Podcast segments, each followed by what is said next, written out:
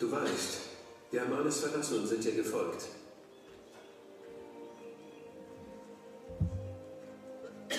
Und ich sage euch, wer um meinetwillen Haus oder Eltern oder Brüder, seine Frau oder Kinder verlassen hat,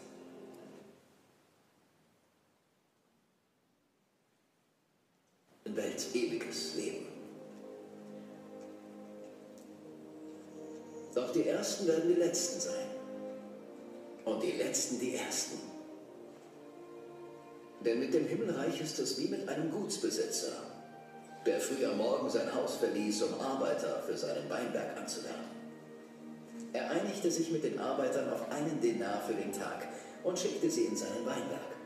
Um die dritte Stunde ging er wieder auf den Markt und sah andere dastehen, die keine Arbeit hatten. Er sagte zu ihnen, geht auch ihr in meinen Weinberg. Ich werde euch geben, was recht ist. Und sie gingen.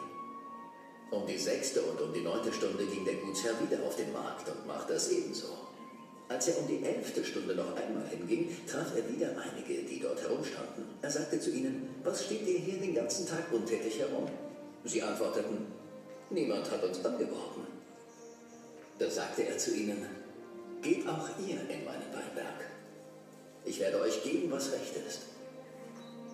Als es nun Abend geworden war, sagte der Besitzer des Weinbergs zu seinem Verwalter, ruf die Arbeiter und zahl ihnen den Lohn aus, angefangen bei den Letzten bis hin zu den Ersten. Da kamen die Männer, die er um die elfte Stunde angeworben hatte, und jeder erhielt einen Denar. Als dann die Ersten an der Reihe waren, glaubten sie mehr zu bekommen. Aber auch sie erhielten nur einen Denar. Da begannen sie über den Gutsherrn zu murren und sagten, die Letzten arbeiteten nur eine Stunde und du hast sie uns gleichgestellt, die sich den ganzen Tag geplagt haben. Da erwiderte er einem von ihnen, mein Freund, dir geschieht kein Unrecht.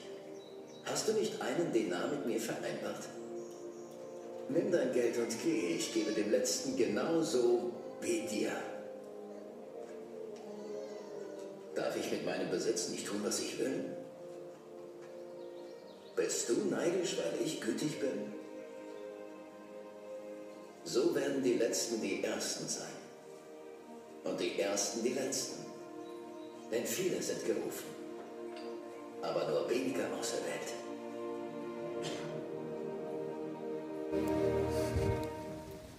Das ist der Bibeltext für heute Morgen. Ähm, ich habe das Video auf YouTube gefunden. Ich habe gedacht, das passt. Die Musik ist so ein bisschen Herr der Ringe, aber man ist dann doch so reinversetzt in diese, ja, in diese Landschaft. Ne? Israel total heiß, total das Weinanbaugebiet, mediterranes Wetter. Und dann geht Jesus mit seinen Jüngern und erzählt dieses Gleichnis. Und ich habe das so gelesen in der. Predigtvorbereitung. Ich habe mir gedacht, hm, ich erinnere mich da an eine Geschichte, die so ähnlich war. Gruppenarbeit in der Schule, neunte Klasse, Geschichtsunterricht. Ich weiß nicht, ihr kennt das wahrscheinlich.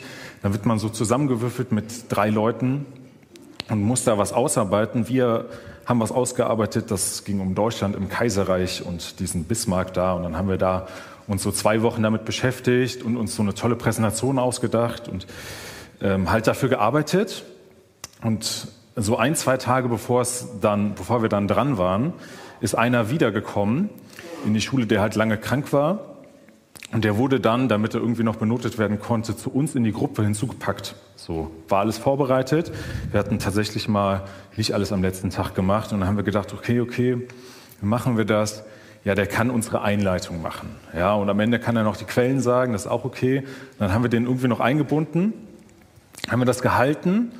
Ähm, die Präsi war ganz gut, Notenverteilung ging und wir alle haben eine 2 bekommen.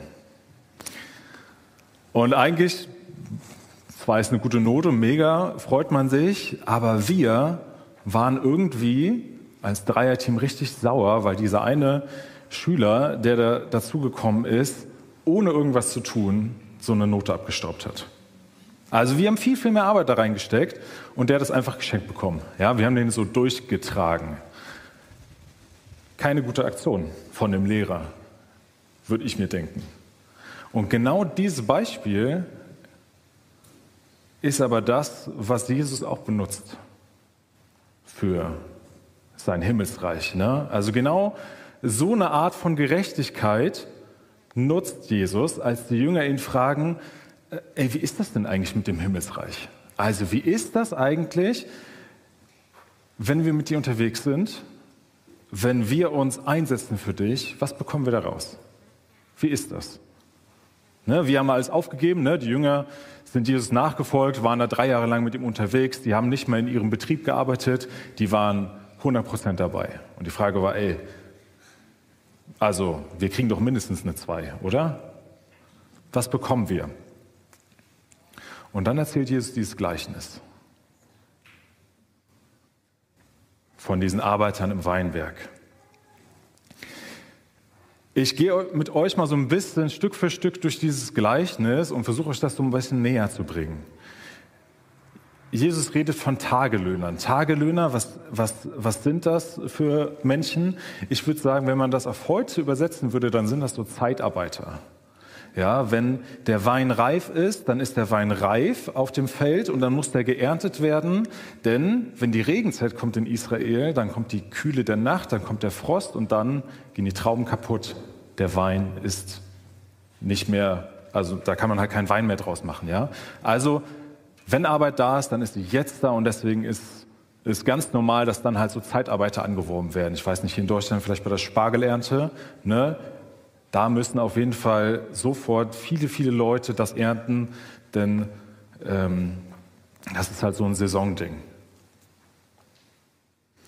Und das war üblich damals, dass der Besitzer vom Weinberg dann auf den Marktplatz geht, also nach Jerusalem zum Beispiel rein, mitten auf dem Marktplatz, da sind ganz, ganz viele Leute, ist schon um 6 Uhr morgens, die sitzen da und warten darauf, angeworben zu werden.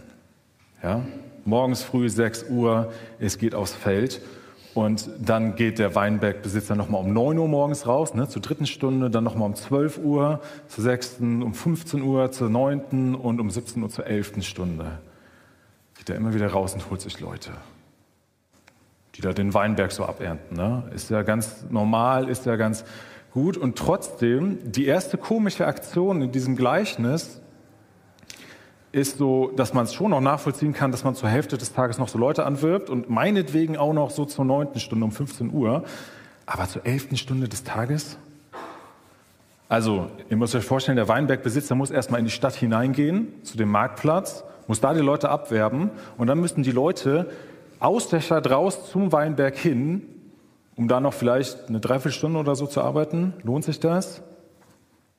Sagt uns das Gleichnis nicht, ne? aber ist schon, hört sich schon nach einer verzweifelten Aktion an. Und ich habe mich gefragt, wer sind diese Leute, die eigentlich erst gegen Ende dazugerufen worden sind? Wer sind die? Also, ich denke mir so, die Leute, die um 6 Uhr morgens angeworben worden sind, Klar, ne? das sind die relativ sportlichen, wahrscheinlich durchtrainierten, fleißigen Menschen, so, ne? die auch überall anders angeworben werden. Das sind die, die beim Sport vielleicht immer als erstes oder zweites in die Mannschaft gewählt werden. Ja? Die tun vielleicht sogar was dafür und ernähren sich gut.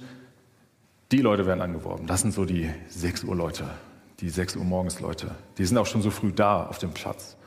Ja? Die tun das, ähm, und die haben gar kein Problem, Arbeit zu finden. Übrigens, ein Denar war ja in dem Video die Rede oder ein Silberstück, wie das andere Übersetzungen sagen. Das war der übliche Tageslohn. Das kann man sich nicht so viel darunter vorstellen, aber wenn man jetzt heute gucken würde, Mindestlohn 12 Euro, 12 Euro die Stunde, kann man mal hochrechnen, 12 Stunden, wer kann rechnen, sind ungefähr 144, perfekt, ja. 144 Euro, das ist schon ordentlich. Davon kann man sich nicht mega viel leisten, wenn man das auf einen Monat rechnet. Ähm, aber damit kann man auf jeden Fall sich selber ernähren und vielleicht sogar seine Familie. Ja, das war wichtig. Du hast nicht viel verdient, aber du hast schon so verdient, dass du überleben konntest, dich ernähren konntest, vielleicht deine Wohnung bezahlen konntest. Ja, das war wichtig. Das war jetzt nicht mega viel, aber es war auch schon ordentlich. So, und dann gibt es diese große Mitte von Leuten, ne, die, die um ähm, 9 Uhr angeworben sind, um 12 Uhr oder sogar meinetwegen um 15 Uhr. Das ist so diese große Masse von Leuten. Da wird immer nur gesagt, und der Weinbergbesitzer ging auf den Marktplatz, sah noch Leute, hat die angeworben und wollte sie angemessen bezahlen. Er hat nicht gesagt, dass die einen Denar bekommen, aber hey, angemessen. Also die große Gruppe, da sagt uns das Gleichnis nichts drüber. Also sie werden nur einmal kurz erwähnt und hinten bei der Abrechnung kommen die auch gar nicht vor. Ähm, die sind halt so die große Masse. Die werden vielleicht nicht als allererstes angeworben, aber die kommen schon durch, die kommen schon über die Runde. Und auch wenn sie nicht vielleicht ganz so viel bekommen normalerweise, die kommen auch schon durch. Und dann gibt es da diese Leute, die bis zur elften Stunde da sind. Wer ist das? Das sind vielleicht die Älteren, ja, die bis zur bis zur elften Stunde da stehen müssen, die es trotzdem versuchen, weil sie nicht mehr so gut zu Fuß sind, werden sie nicht angeworben. Das sind die Langzeitarbeitslosen, die, die nicht so viel Leistung bringen können. Also die Leute, bei denen man in der Schule denkt, boah, ich will die nicht in meiner Gruppe haben, ja, das ist schon alleine schwer genug. Das macht, die machen irgendwie mehr Arbeit als Nutzen. Solche Leute sind das vermutlich. Und in der Basisbibel finde ich, ist es ganz schön nochmal übersetzt. Da heißt es, wieder traf er einige Männer, die dort herumstanden. Er fragte sie, warum steht ihr den ganzen Tag untätig herum? Und sie antworteten, weil uns niemand eingestellt hat. Weil uns niemand eingestellt hat. Weil uns niemand haben will. Und wir stehen hier trotzdem, weil wir müssen vielleicht hoffen wir, dass wir noch irgendwie irgendwas kriegen.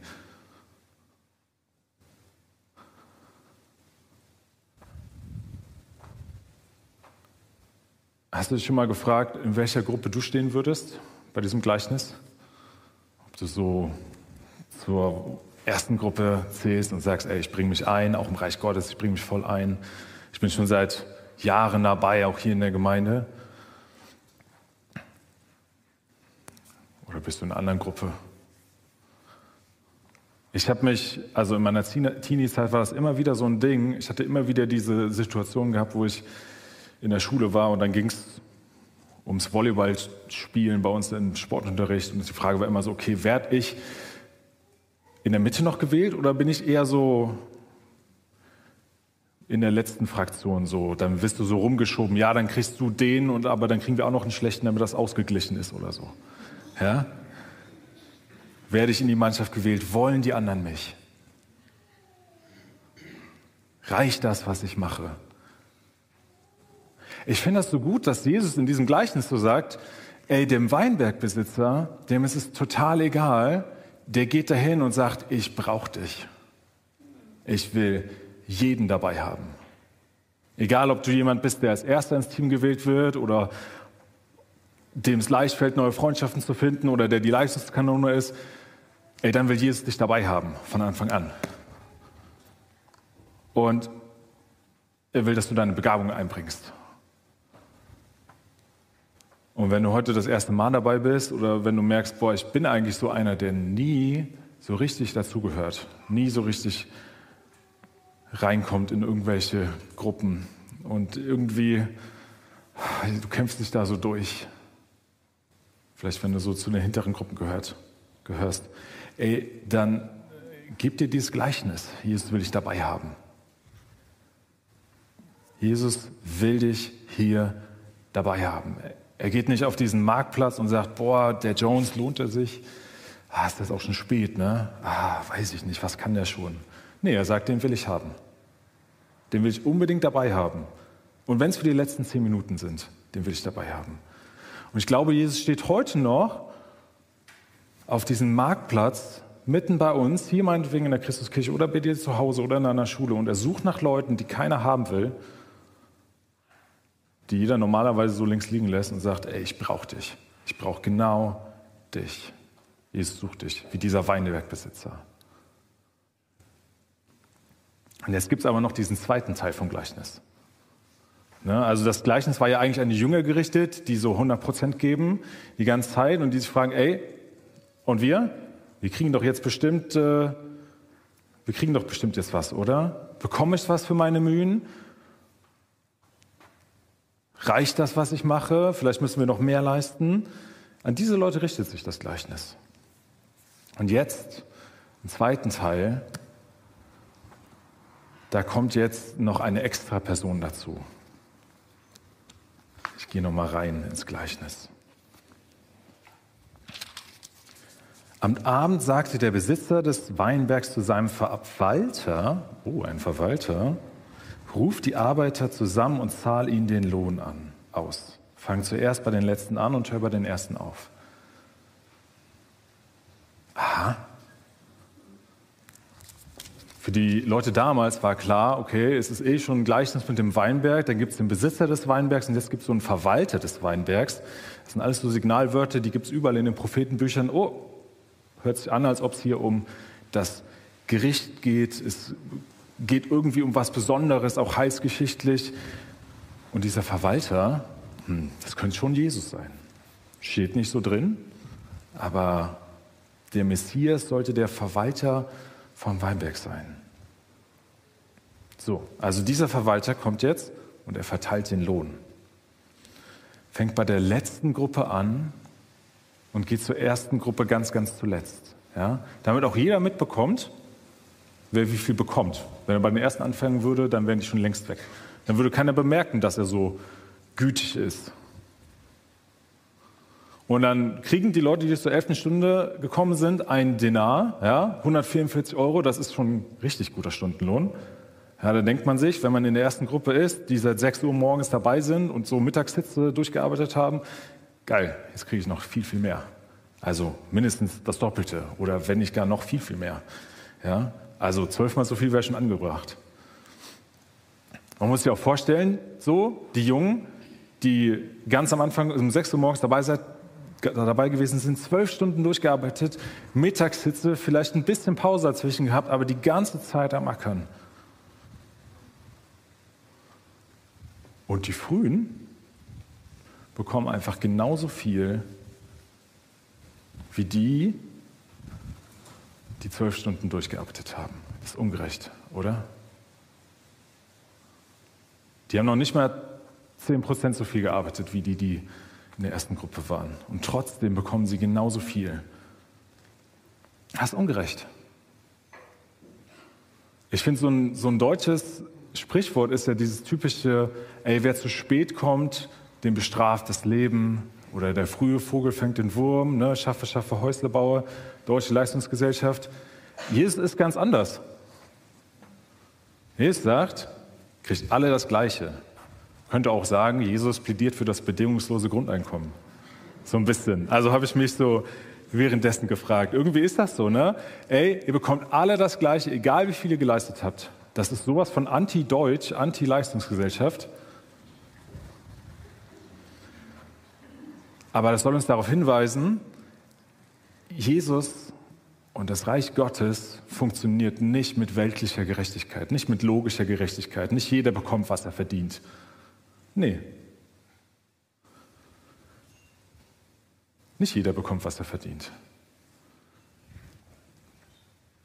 Jeder bekommt absolut das Gleiche.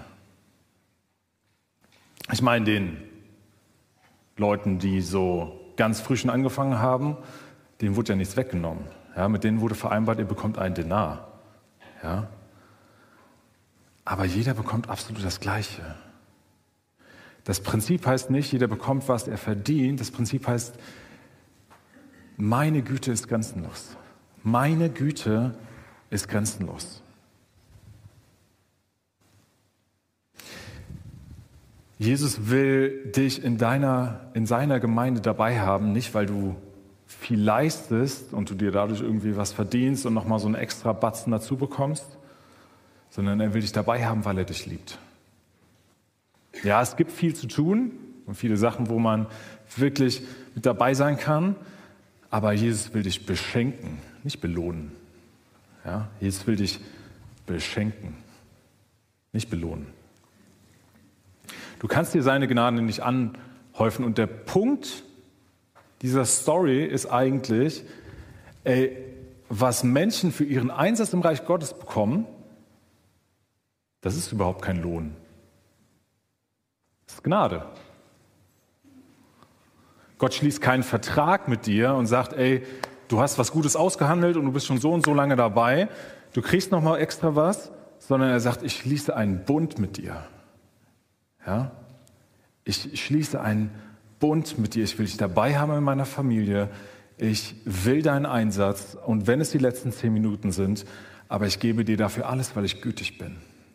Und es gibt Leute, die viel, viel, viel mehr leisten oder geleistet haben als du, aber ich bin gütig. Ich bin gütig. Vielleicht geht es dir so wie mir und du kannst diese Beschwerden der Arbeiter in diesem Gleichnis auch nachvollziehen. Dass es ungerecht ist, dass alle so gleich viel bekommen. Dann kann es sein, dass du genau wie ich diese Gnade, die Jesus für uns hat und diese Werte, diese Barmherzigkeit Gottes noch nicht ganz verstanden hast. Und ich habe das auch nicht ganz verstanden. Ich würde mir auch so denken, boah, das ist doch, also kannst du nicht wenigstens ein bisschen extra noch irgendwie? Ey, dann hast du das nicht verstanden. Ich habe das nicht verstanden oder noch nicht genug verstanden.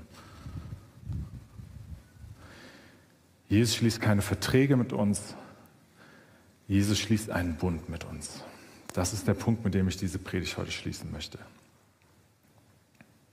Nicht jeder bekommt, was er verdient, sondern Gottes Güte ist grenzenlos. Und ich glaube, wir brauchen das in unserer Welt.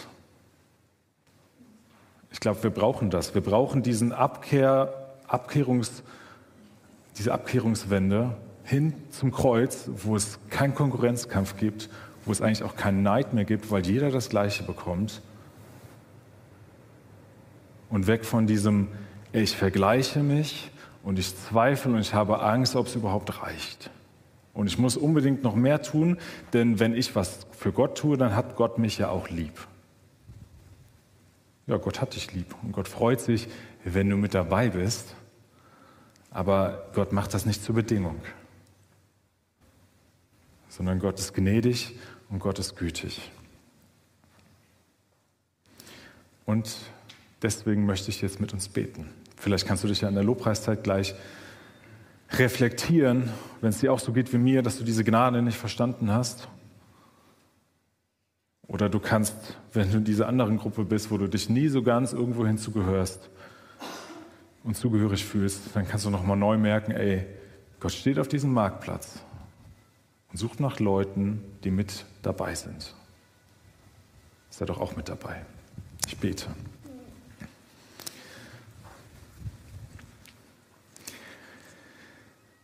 Jesus, danke, dass du gütig bist.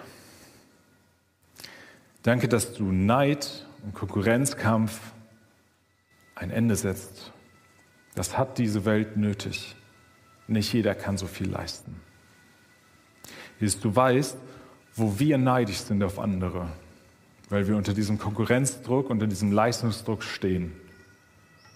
Ob es in der Schule ist oder ob es auf unserem Arbeitsplatz ist, bitte ich, dass du uns neu klar machst, dass das in dieser Gemeinde nicht sein muss.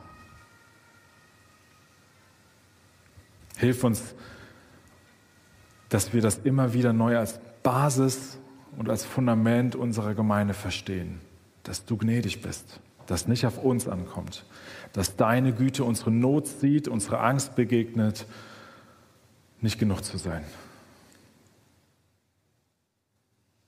Vergib uns in diesen Bereichen, wo wir uns vergleichen, wo wir neidisch sind, wo wir auf andere herabschauen. Und hilf uns, deine Güte neu zu leben und neu zu verstehen, dass der Grundwert in diesem Weinberg Güte ist. Amen.